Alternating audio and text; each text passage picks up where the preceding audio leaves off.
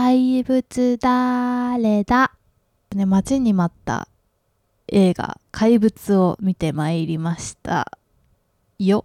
まあね待ちに待ったというのもなんとねうん、監督と脚本が、そう。みんな大好き。是枝監督がうん。監督を今回務められて、脚本があの坂本雄二さんというね、二人ともまあ脚本界映画界の巨匠でございますけれどもその二人がタッグを組んだ映画というのが見れるとどうなるんだろうと。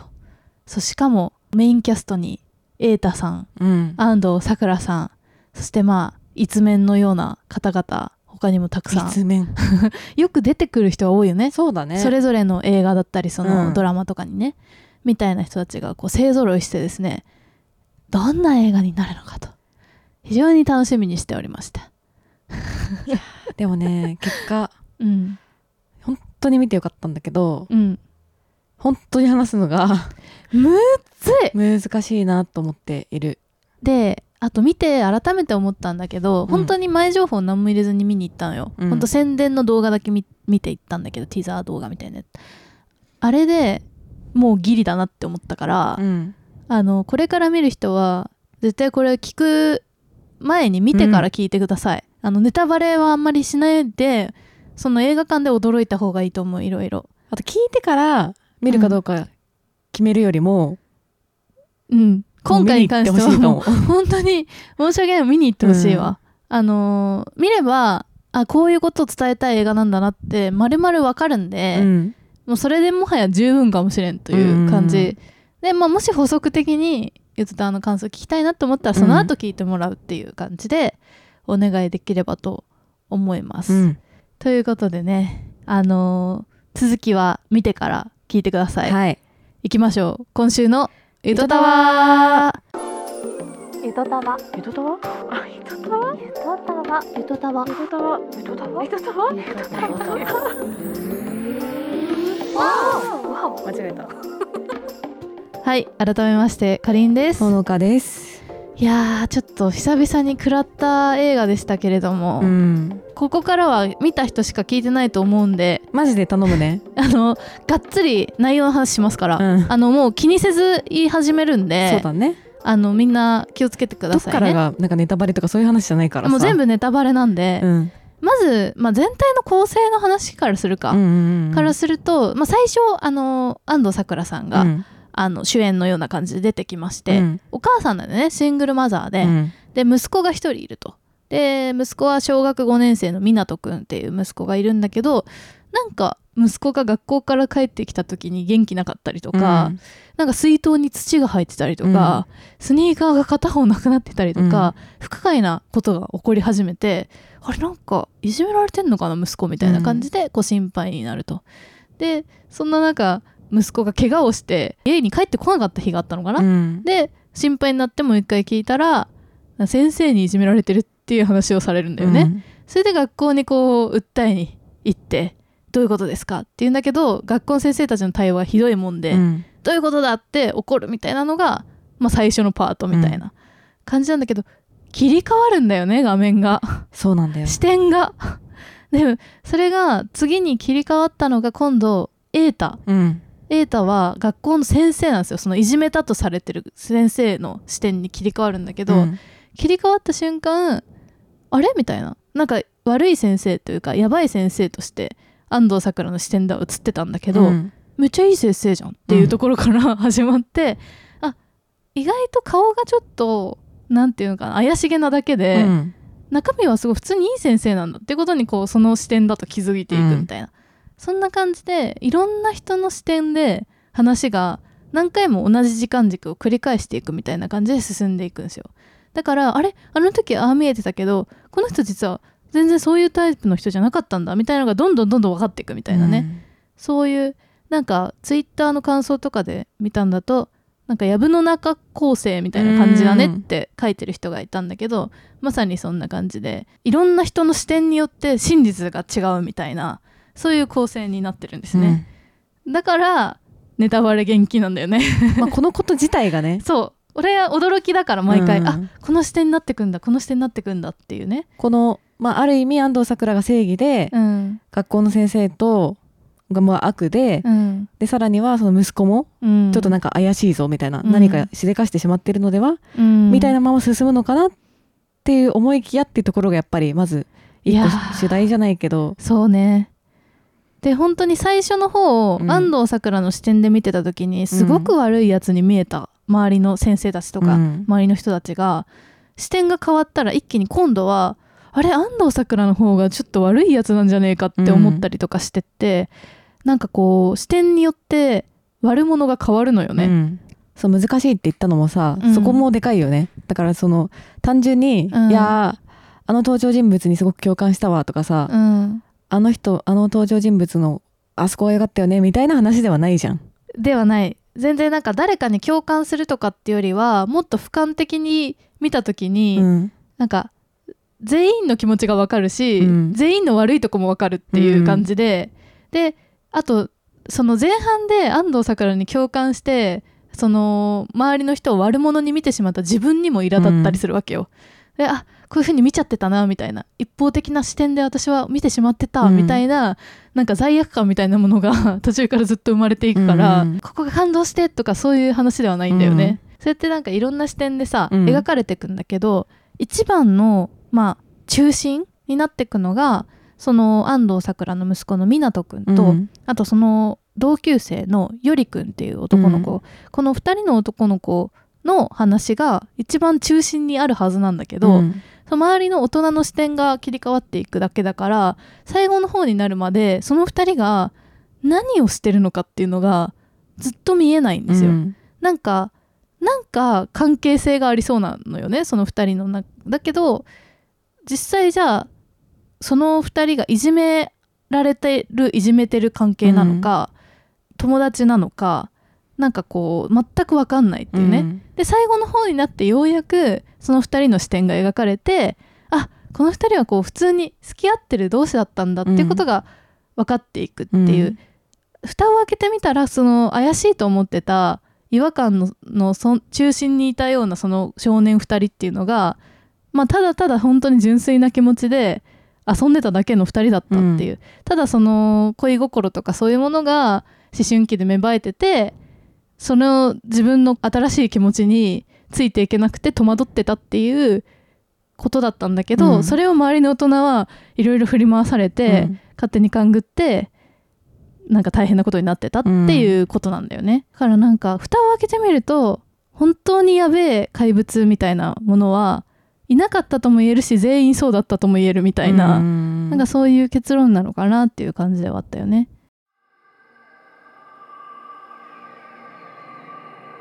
いたた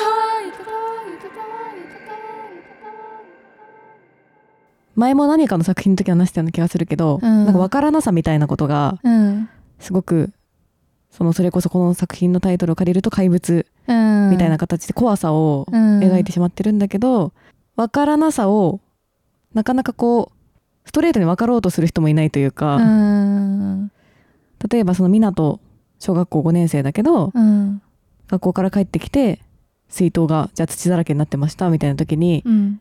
まあシンプルに考えるといじめられたのかなとかうんうん何か嫌なことがあったのかなとかってうんうん。思うけどなんかそれを湊もあんまり言葉言わないしね。言わないいし、でなんとか聞き出したらその先生があの先生にいじめられてるんだみたいなうん。話になって、だからそこから先にまた先生から「いや実は湊くんは少しちょっとこうおかしいところがありますよ」みたいに言われて、でそれも信じたくないけどなんか見てみたらちょっとこう怪しげななんかチャッカマンみたいなのが出てきちゃったりして なんかね怪しいなって。あれもしかしてうちの子は何かしでかしてしまってるのかみたいになるけど、うん。うんそこについて別に話し合ううん。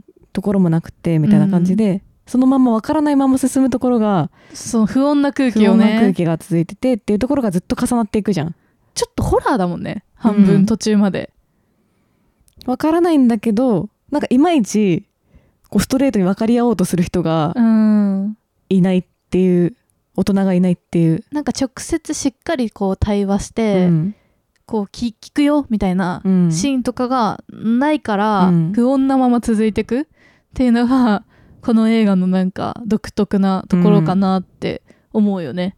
単純にその子供親子愛みたいなのさ、うん。描くものだったら多分ちゃんと話してみたいなシーンが多分生まれてさ、そこでこう分かり合うみたいなのが生まれるんだけどそういうものはないんですよ、うん。一切。湊くんもお母さんが嫌なお母さんなわけでは一切ないしすごいいいお母さんなのよ、うん。むしろ子供のこと分かろうと思ってすっごい必死になってるんだけど、なんかそれが逆にねその必死さが伝わっちゃってるというかね気を使わせてしまってるというかね。最終的にこれはそのよりくんっていう同級生のことが好きだっていう気持ちに気づいたことによるそれを隠すためのいろいろな嘘を重ねていってただけだったんだけど、そんなことを言ってしまったらお母さんを悲しませるかもしれないとうん。いう思いからそれを言えなくなって、どんどんどんどん、まあ、不穏な空気を漂わせてしまうことになるという。だから子供からしても親に気を使ってうんの、うん。ことだったりするっていうのスタートはが、ね。うん。なんとも言えないなって思いますけどね。の状況を生み出してしまったのも、うんおそらくその日常からそのシーンの中では例えばあの安藤サクラうがん。湊に対して、いや私はそんなに多くのことを別に望んでるわけじゃなくて、うん、普通に結婚して幸せな家庭を築いてくれるだけでいいんだよとか多分そういうちっちゃいそそう。そうの会話の節々で感じるあ俺は母が求めてる幸せはつかめないんだ申し訳ないみたいな気持ちが積み重なったことによりまたさらにその本音でのコミュニケーションっていうのが対話っていうのがさうん、できなくなってしまってるっていうところが節々に感じられて、そうなんだよ。なんかその安藤サクラとその息子うん。の話だけじゃなくて結構その無意識の偏見みたいな、うん。無意識偏見っていうか、まあ、無意識で出ちゃう、うん。なんか誰かを傷つける言葉みたいなのの描き方がうまくて、うん。安藤サクラのそれはまあ割と分かりやすかったそうだね分かりやすく描かれてたなと思うんだけど他にも結構あったよね。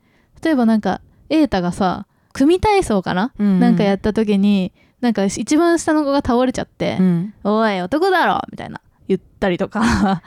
喧嘩したうん。後なんか仲直りも男同士の握手しなよとかね。そうそう。まあなんか普通に気にしない人は全然気にしないけど、じゃあこれがよりくんとか湊くんがまあそのそういう性的マイノリティみたいなタイプだっていうことを認識してからそれを改めて考えるとうん。気になってたのかなって思ったりもするし、そういうシーンがやっぱちょいちょいある。うん。あとはまあなんか普通にそういうセクシャリティ的な話じゃなくてものろちゃんが出てくるんだけど、うん。のろちゃんが、まあ、安藤サクラの、まあ、おママ友みたいな感じで出てきてなんかあそこのせ堀先生なんかけガールズバー行ってたらしいよみたいな噂があってえー、寂しいのかね？みたいな、うんあれも結局行ってなかったわけよ、うん。だけど、まあ、そういう噂になってて、まあ、ちょっと偏ある種の偏見を持つきっかけになってるし、知った上でうん。瑛太を最初見ているとうん、なんか怪しげだね。そう怪しげに見えちゃう。ちょっと変態性を感じちゃうのよ。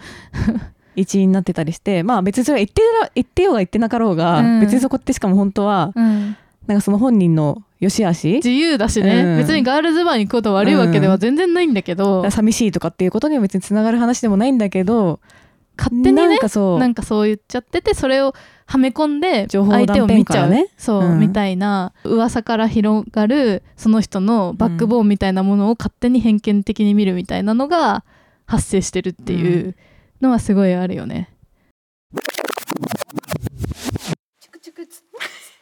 ゆとたわ。江戸川。ゆとたわ。江戸川。ゆとたわ。よ この映画を見ると本当に怖くなるというか,、なんか自分がじゃああの人にどう見えてるかって、うん。自分が思ってるように人に見えてない可能性結構あるなと思ったし、逆に自分が見てる相手うん。が自分が思ってるものと全然違う一面があるんじゃないかっていうふうにも思ったから、なんか完全に他者を理解することはできないんだとうん。思った時によく言うけどね。そうよく言うんだけどそれをなんかめっちゃ実感として感じちゃうみたいなとこがあって、うん。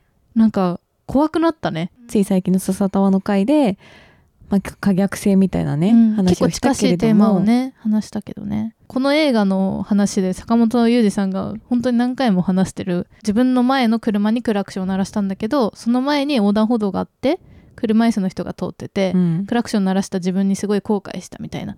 そういうふうにこう気づかないことで相手を傷つけてることがあるみたいなことの例として、うん。そういう話をしてたけどまさにそういうものがいっぱい映画の中に散りばめられてるっていう感じで、それは多分私たちも実生活で実際傷つける側も傷つけられる側も経験してることだなとは思うよね。うんなんかでもほんと難しいのはさじゃあそれどうしたら直せるのかなって思うと、うん。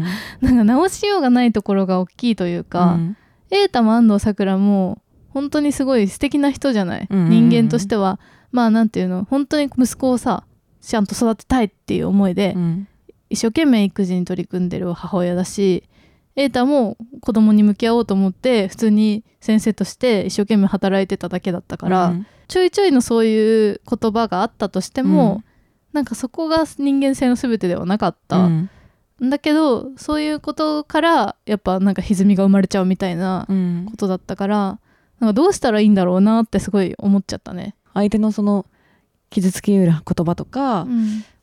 相手に対して何か可逆性のある言葉を全部分かり得るかっていうと、うん。それは絶対無理だっていうのを同時にどう考えてもそうだから、そうなんです。多分マジで自分たちが想像できないほど、うん。あのー違う世界が広がってる場合があるわけで、全部を想像することは絶対に不可能だから、やっぱ何かしらで思ってもないところで誰かを傷つけてくることは絶対に起こるよね。うん。これが常識だっていうふうに思わないっていうことをもう胸に刻んでうん。日々なんか生きるしかないのかな。あとやっぱそれがすごく自分にとってなんか大事な人とか近しい人であればあるほど辛いのかもねそのそうかも。なんだろう本当にそれが遠くのあんまり関係ない人が言ってるとかだとまだ、うん。てかまあ耳に入れないとかできたとしても、それこそ今回の親うん。とこの関係だったりとか先生と生徒っていう関係だったりとかその教室っていう空間での友達関係とかで、うんうん。その言葉が逃れられないっていう環境だとすごく、確かにね子供にとってはかなり閉鎖的というか、うん。関わる大人っていうのがすごい限られてるからねごくわずかしか。しかもなんかその教室とかっていう場だとさ正義が作られやすいじゃんすごくなんか、うん。それこそなんかその林立てられてたけどさ、うん。お前たちラブラブなのみたいな感じでさ、うんうんみんな飲み込まれていったけどさそのいじりみたいなもうんのに対して、うんうんうん。ああいうことって本当にあったじゃん。マジであった。そういう可逆、うん。みたいなことが起こってる人全てにおいて、うん。なんて言うんだろう。ちょっとその正しさみたいなものをうん。無意識に押し付けてるっていう怖さがあったかもしんないね、なんかあの校長先生ってさ、うん。今回すごい怖く描かれてたと思うんだけど、うん。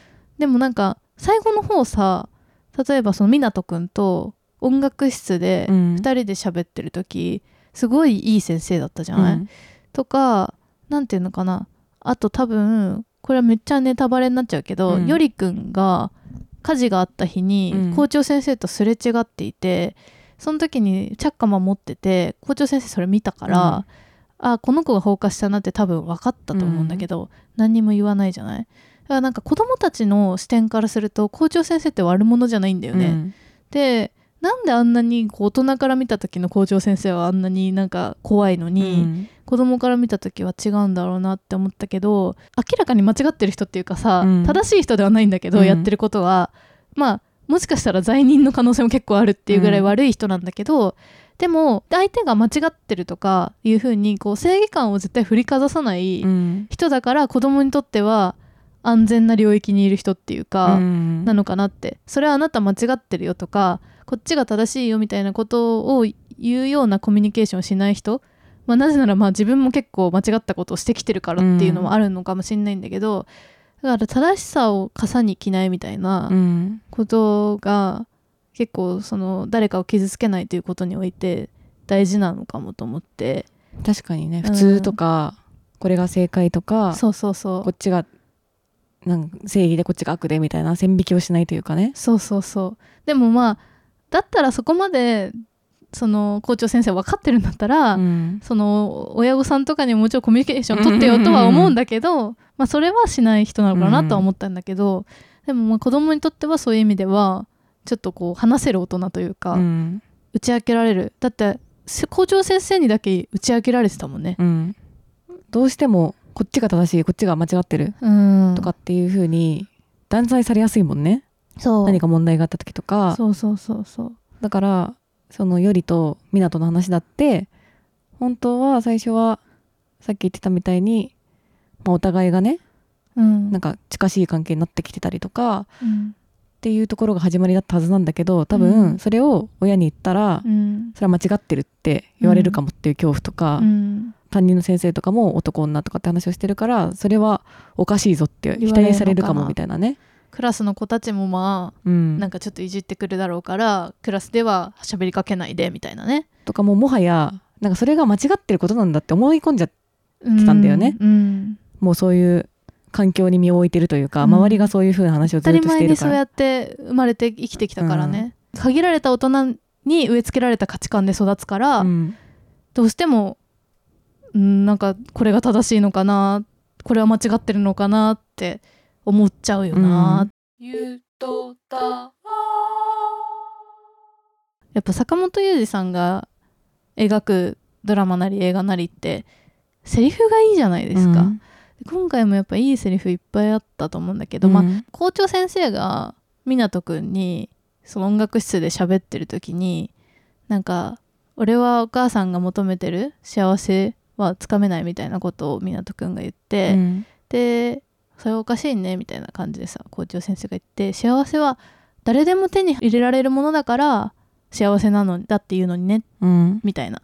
それはなんかハッとしたなんていうのかな。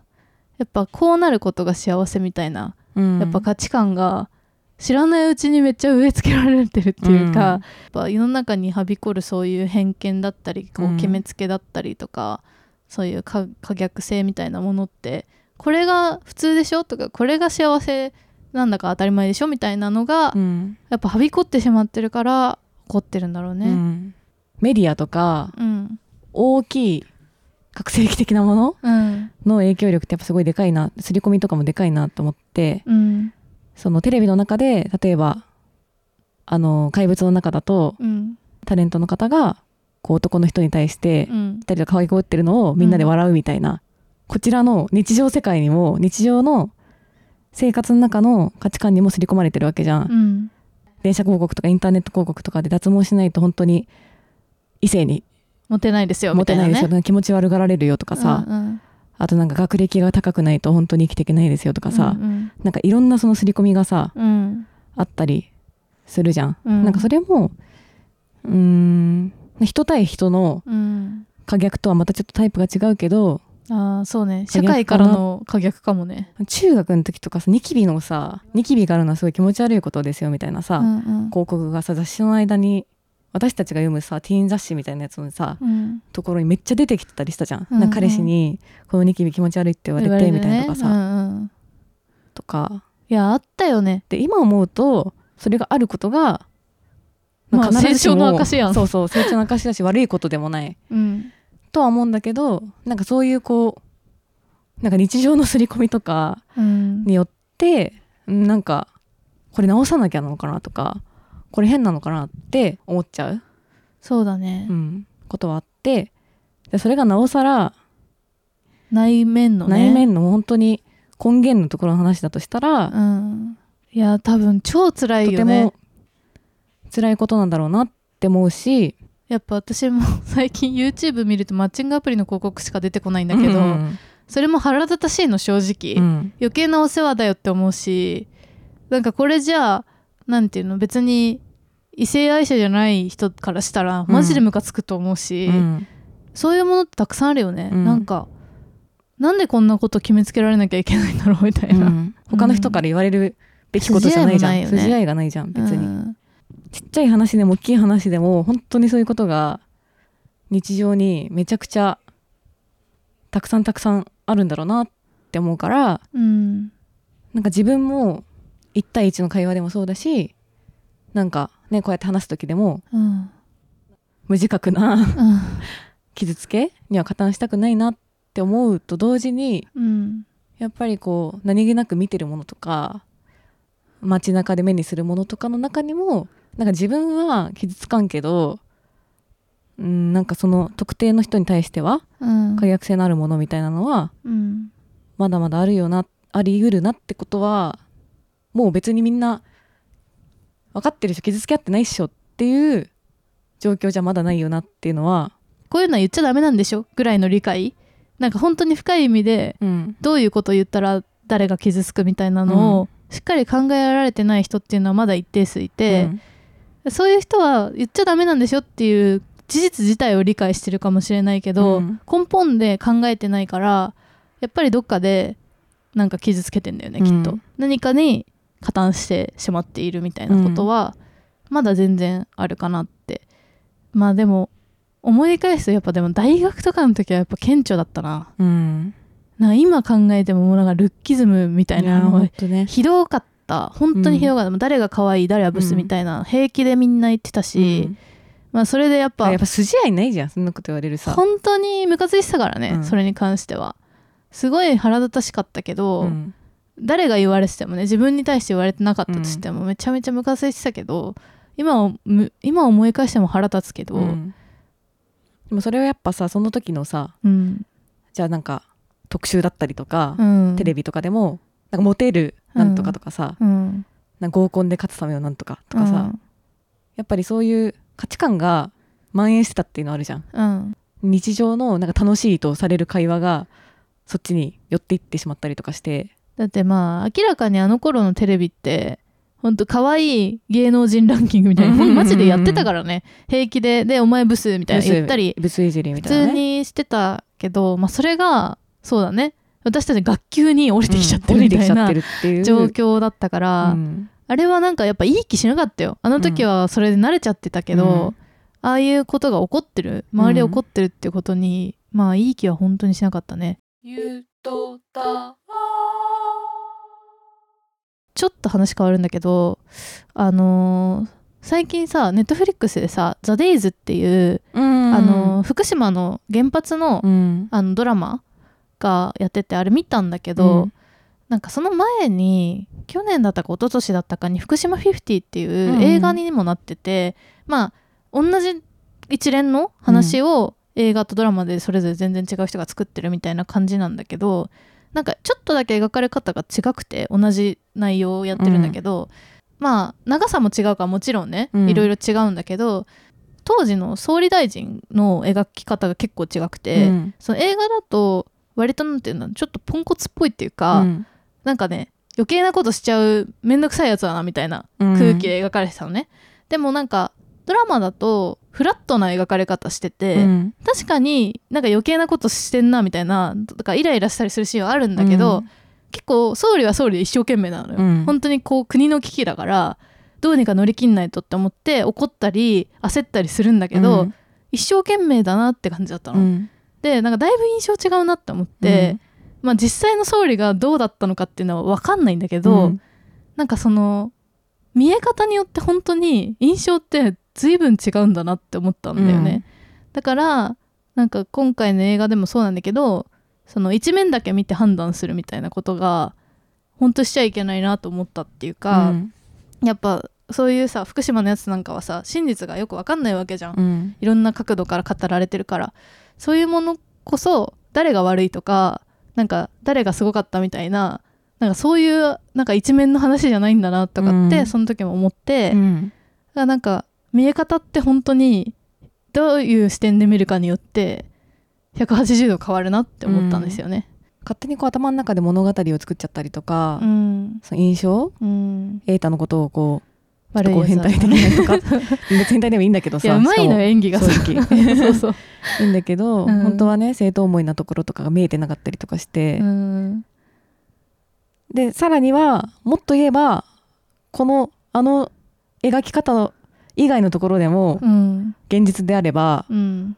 もっと違う一面がさらにあるんだろうし一面二面三面があるんだろうしとかあとはそのクラスメートの中にもいろんな子たちがいたわけだけど、うん。その子たちにもクローズアップするといろんなねうん。バックボーンとか背景とかがあり得るわけで、うん。って考えるとなんだろう単シンプルにできないよね。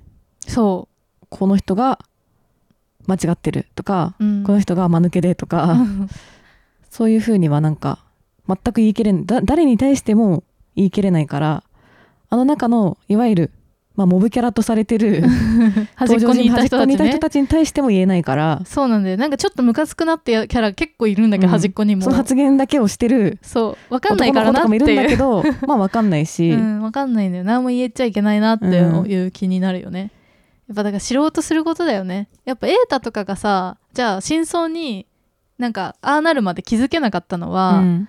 なんかおかしいなと思ってたはずなんだよ、うん。あのクラスで起こってることが。だけど聞こうとしなかったじゃん、うん。なんか深く。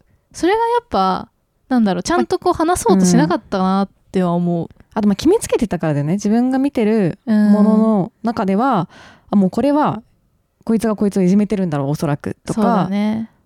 まあその自分の想像の範疇外だったから、うん。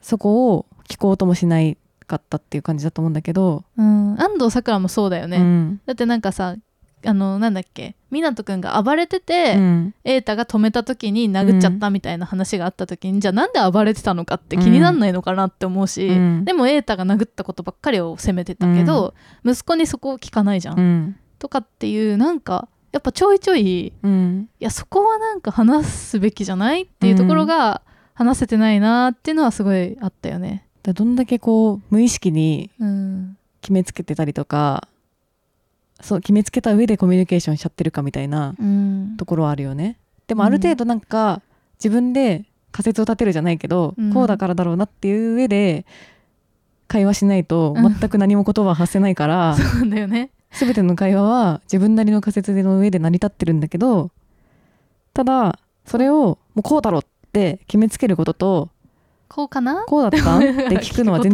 然違うから そうなんだよね。自分が見えてないところがあるかもってあるかもってか自分が見えてないところがあるっていう前提で会話をするっていうことは、うん、自分が見えてるところが全部全てせ真実だって思いながら話すことと全然違うんだろうね。いや全然違う。っていうことがなんか分かってたつもりだけどそうだね。なんか改めてて暴かされたたって感じ。かもっていう。自分はもう安藤サクラだったもんずっとそうそうなの。最最初。であもう本当に申し訳ないって気持ちになるよね、うん。安藤サクラとしてすごいは介入しちゃったことに対して、この映画はなんか、小学生とか中学生とか子供がいる親御さんうん、うんが結構見た方がいいかなっていう気がして。確かにね。なんか私あのさ湊くんがさ家でさ、なんか言いたそうなのにお母さんに、なんか言えなくてめっちゃ辛そうだったじゃん、うん。なんかあの感じすごい懐かしいなって思って見ちゃって、うん。何かっていうと弟がめっちゃそうだったんだよね中学生小学生中学生ぐらいの時、まあ、うちもシングルマザーだったからとかもあんのかもしんないんだけど、うん。全然さお母さんが理解できない範疇の悩みが多分あったんだと思うんだよ、うん。でなんかすごい多分悩んでたんだと思うんだけど、だから言えないことも多分いろいろあった、うん。結構先輩とかにもなんかこうなんだろう暴力的な、うん。なんかまあ悪い世界にいたから、ヤンキーだったからとかもあるけど、うん。大変そうだったわけ、うん。でもわまあなんか親に言えなそうな感じで、うん。なんかああみたいな感じでなってたわけ。なんかむしゃくしゃしてるみたいな、ああいう時期ってなんかもしかしたら、まあ、あれと同じような感じじゃなかったとしてもなんかみんなあるのかなって思って、うん。なんか親に言えないんだけどすげえきついなみたいな。うん。こう子供の世界の中でさ学校の中とかで。ちょっともう耐えらんないぐらいきついなっていう時期って私もあったような気がするし、でそういう時ってなんかサインは出てんだよね多分、うん。その家でさあれ元気ないなみたいなのなのか急に暴れちゃうみたいなのなのか、ああいう湊くんみたいにいきなり髪の毛切っちゃうみたいななんかちょっと気候に走るみたいなことなのか分かんないけど、そういうの気づけると思うから、うん。気づいた時になんかあの映画の安藤サクラみたいにこうちょっと無意識の偏見みたいなものをこう与えないような形でケアしてあげられたらすごい救われるのかなっていう気がするから、うん。なんか今ねそういうことに直面してる可能性がある家庭もあるかなと思うんで、車の中で行ったもんね本当は、そう言ってた。言ってた言ってた。聞こえなかったんだよね、うんその時に聞こえなかったんだよね。だからサインは出してんのよ。でやっぱ助けてもらいたいし、うん。唯一さ分かってくれると思ってる大人、うん。近くにいる大人だから。でもやっぱあの時にどっちかっていうと勘違いされててうん大騒ぎされてるのが結構辛かったよね多分。そうだね。うん。分かってもらえてないっていうのもすごくどうしたらいいんだろうって気持ちもありつつ、うん。学校に乗り込んじゃっててうん。じゃあモンスターペアレント化してたよね。う、ん、でも本当はねそれは間違った行為ではないんだが、うん。そのは原因を言えない？その、うん。例えば靴の話とか、うん、ねももう全部がねその根源にあるのがその好きっていう気持ちだからね、うん。よりくんを。う、ね、そこをやっぱりどうしても隠さなきゃいけないって思ってしまってるから、なんか言えなかったって感じだけど湊がうん。よりに対して「いやお母さんも嫌だからうん。男の子が花を覚えてるとか、うん。キモいとかは気持ち悪いとかキモいとかは言わないよ」とか言って、うん、言ってた。でそういうキモいとか言わないけどやっぱ変だなって分かっ思ってる。んだろうなっていうのもまだとこもキモいとは言わなくてもそ,、うん。れよしとは思わないだろうなってとこまで汲み取っちゃってるしうん。あとはそのやっぱさっき出てきたようないや親もね気を使ってるんだよねとか、うんうん。あとはその実は湊のお父さんが亡くなって多分すごく仲良くてうん。仲良かったけど亡くなってしまって意気消沈でお母さんは必死になってるしうん。湊もすごい寂しい気持ち抱えつつ、うん。なんか誕生日の時にはうんあの親子でケーキを備えてるんだなって思ってたけど実はそこもうん ちょっとね。一歩近づいてみると湊からしたらいやでもお父さん実は違う女の人と不倫旅行だっけ？温泉旅行？うん。しててその間に、まあ、事故で亡くなっちゃったんだよねみたいなところまで覚えちゃ知っちゃっててしかもその一緒にいた女性はセーターがダサかったんだよねとかまで まあ、明らかに安藤サクラが言った言った言葉だろうね。で多分それはそこまでもしかすると湊が気づかないだろうとかね。うん、思うけど全て実は結構なんか繊細なところまで伝わっちゃってるんだなっていう確かに。ところもあるよね。でも絶対それは親には言わないじゃん。あそこまでのさ。でも安藤サクラをさその映画の中で見てる感じだと、ん。そんなこと言うような人に見えないっていうか、んそういうことはむしろなんかこう出さないように気をつけてるようなタイプに見える、だから意外だよね。から元気な感じだったもんね。そうなんか全部汲み取られちゃってんじゃんっていう。汲み取られちゃってるんだっていうのもあるし。気づいてんの子供は全部。あとあの瑛太の彼女のさ高畑充希が瑛太を励ます時に、うん。いや小学校の時の先生なんて覚えてないでしょみたいな、うん。覚えてる？小学校の時のことなんてさもう忘れちゃうんだから気楽にやんなよって言って、たし私も正直めちゃめちゃ詳細覚えてるかっていうとまあそうではないがうん。やっぱなんかそのむしろなんかこういう風なことを先生がなんか言ってたなとか,、うん。なんかその時の空気とか、うん。なんかニュアンスみたいなところの方がむしろめっちゃうん。染みついちゃってる部分は染みついちゃってるもしくはいい意味で染みついた部分はあるよね。なんかでもちょっとうんって思うようなことを言ってた時のことだけ覚えてたりする。む、しろそういうところの方がさ、うん。めっちゃ覚えてたりするじゃ。うんん、気になったとこだけ、うん、だからなんかその大人とかが隠そうとしたり、うんこれは子供には分かってないだろう伝わってないだろうって思うこともうん、実はなんかむっちゃ伝わっちゃってるとか、むしろなんか子供の時の方が敏感にうん。その辺感じ取ってたかもしれないなって思う、あこの人なんかちょっと危ないかもとか,、なんかこの先生ちょっとあんまり近寄んない方がいいかもとか、なんかすごい感じ取ってた気がするね。しかもそれ言わなくない？うん。なんかこの年齢になってくるとなんか言いあったりするじゃん、うん。なんかちょっとあの時ああだったよねとかさあの人こうだよねとか、うん。もしかするとちょっと違和感を感じた時に、うんうん。周りに確認したりとかできるかもしれないけど、確かに当時言わなかった。当時ってなんか言わないよね。言わない。なぜならまあ多分大人の方が正しいとなんとなくそうなんだよ思っねてるから、自分のこの感覚が正しくはないのかな間違ってるかなとかって思うもんね多分。うん。なんか大人と大人の会話よりまた一段と難しいんだと思うんだけど本当の根底を隠見られてるんだよ。うう。うん。ん、全部分かっちゃってるよっていうことなのかもね、大人の同士の方がむしろ言葉を巧みに使うから。あんまり感じ取れないかもね、うん。隠してるかもね。うん。そうかもしんない。だからこう上辺だけの情報で瑛太を悪いやつだと思ったりとか、そういうことが生まれてるかもねうん逆に言うと、だって瑛太いい優しい先生だよって湊はしっかり言ってたからね。だから子供たちから別に全く嫌われてなかったんだよね、衝撃だよね、うん。まあ、多少の価値観の偏見はあれど、うん。別にそこはなんか許容点だったんだっていう衝撃だったよあれは。校長先生のいいところも見えてたりとかね。むしろなんか瑛太の優しいところにつけ入って嘘をついちゃったんだろうなと思うね。ね。優しい先生だからなんかこう瑛太のせいにして,、うん。しても、まあ、別に大丈夫だろうというか、うん。まあ、そういうちょっとした出来心みたいなのでなんか先生のせいにしちゃったのかなって気はしたけどそうだね。ゆとりっ子たちのたわごとっていう番組を聞き始めてみたの。そうなんだ。どんな番組なの？とっても面白いのよ。へえ羨ましいな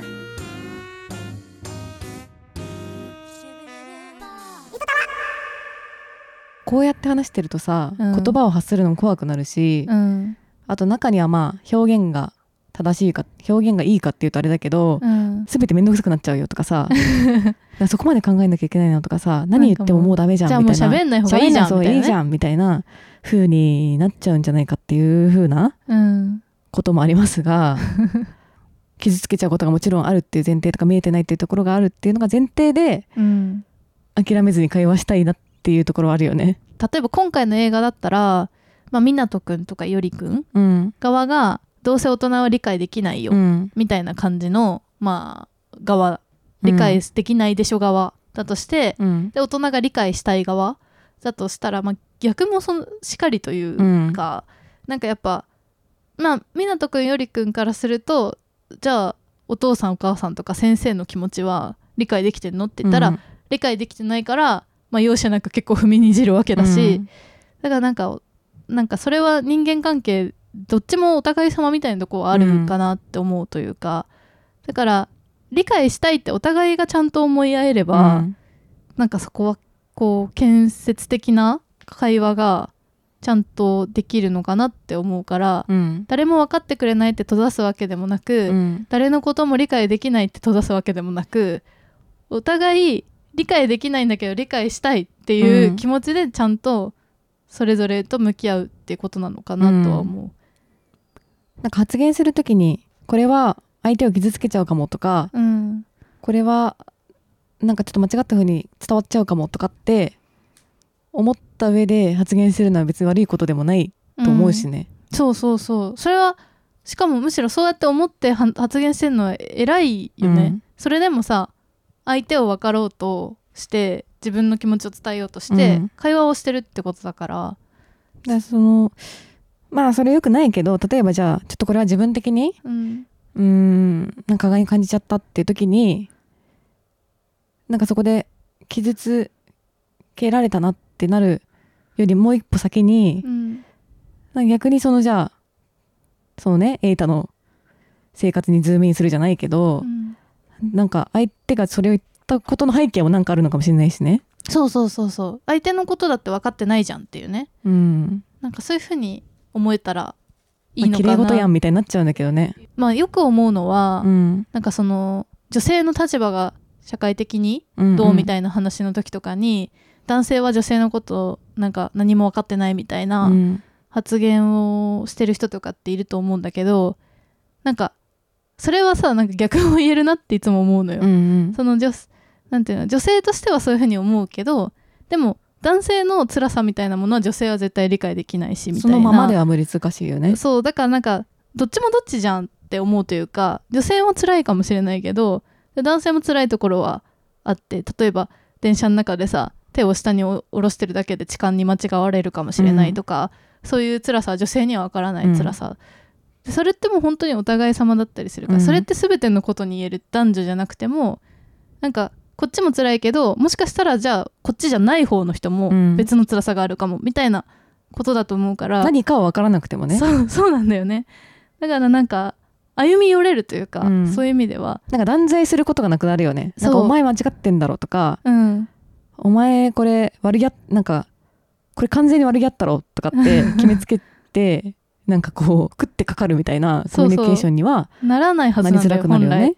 だって向こうもわかん向こうのことがわからないんだから、うん。っていう風になるから、まあ明らかにこいつ傷つけようとしてんなっていう発言は違うけどね。あ。それは別それはでもトみたいな。めっちゃわかるからさ、うん。それはそれで。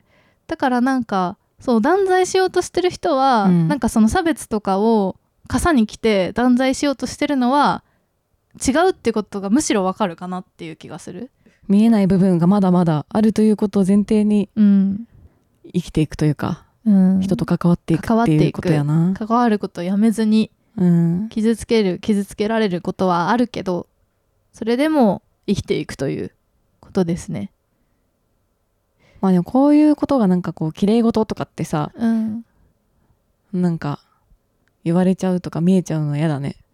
むしろ結構深刻に考えてるのよ。うん、自分が加害側でもありまあなんか別にすごいマイノリティな立場にいるとは思ってないけど、うん。被害をさ受けることだってあるわけじゃん、うん。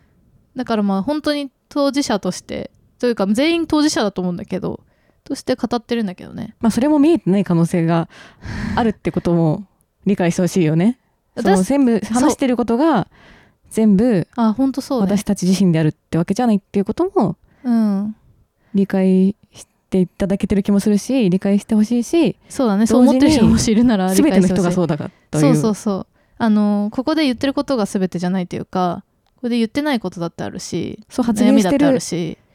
背景とかもあったりとかね。そうそうあるから、そうなんです。だからなんか正直なんていうのかな。なんかマイノリティだの、うん。なんかそのえー、とマジョリティだのみたいな話はあるけど、うん。なんか全員なんかそのある種の分野ではマイノリティなのではないかと思うんだよね。何らかの、うんなんか全部細分化していったらさ、うん。全員バラバラなわけでマイノリティじゃんって思うからあのあなたもマイノリティなのかもしれないけどこっちもマイノリティですっていう感じ、というかだからみんな分かんないんだよ相手のことはって思って生きた方がいいなって思う。そんなに傷つけられたことないでしょとかって言っても あるかもしれないしああそうだよ。それは分かんない。傷つけられた度合いとかは比べられるものでもないからね。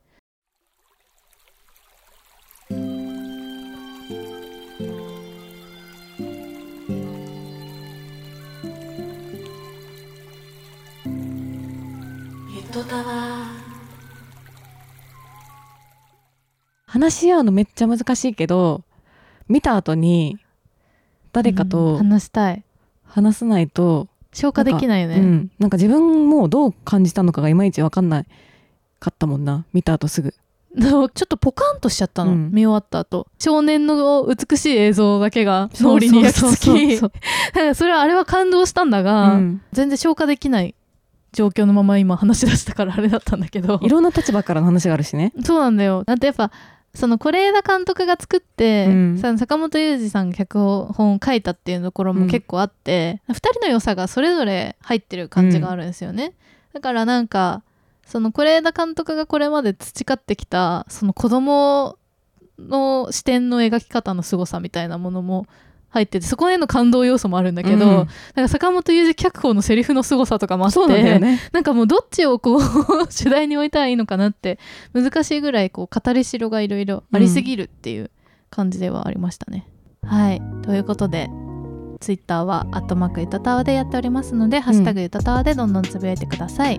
はいあとはメールも募集しておりまして概要欄概要欄にあるメールフォームもしくはゆとたわ .gmail.com yutotawa gmail.com にお願いします。はいということでそれじゃあこんばんは。おやすみなさいドステップ。反復横跳び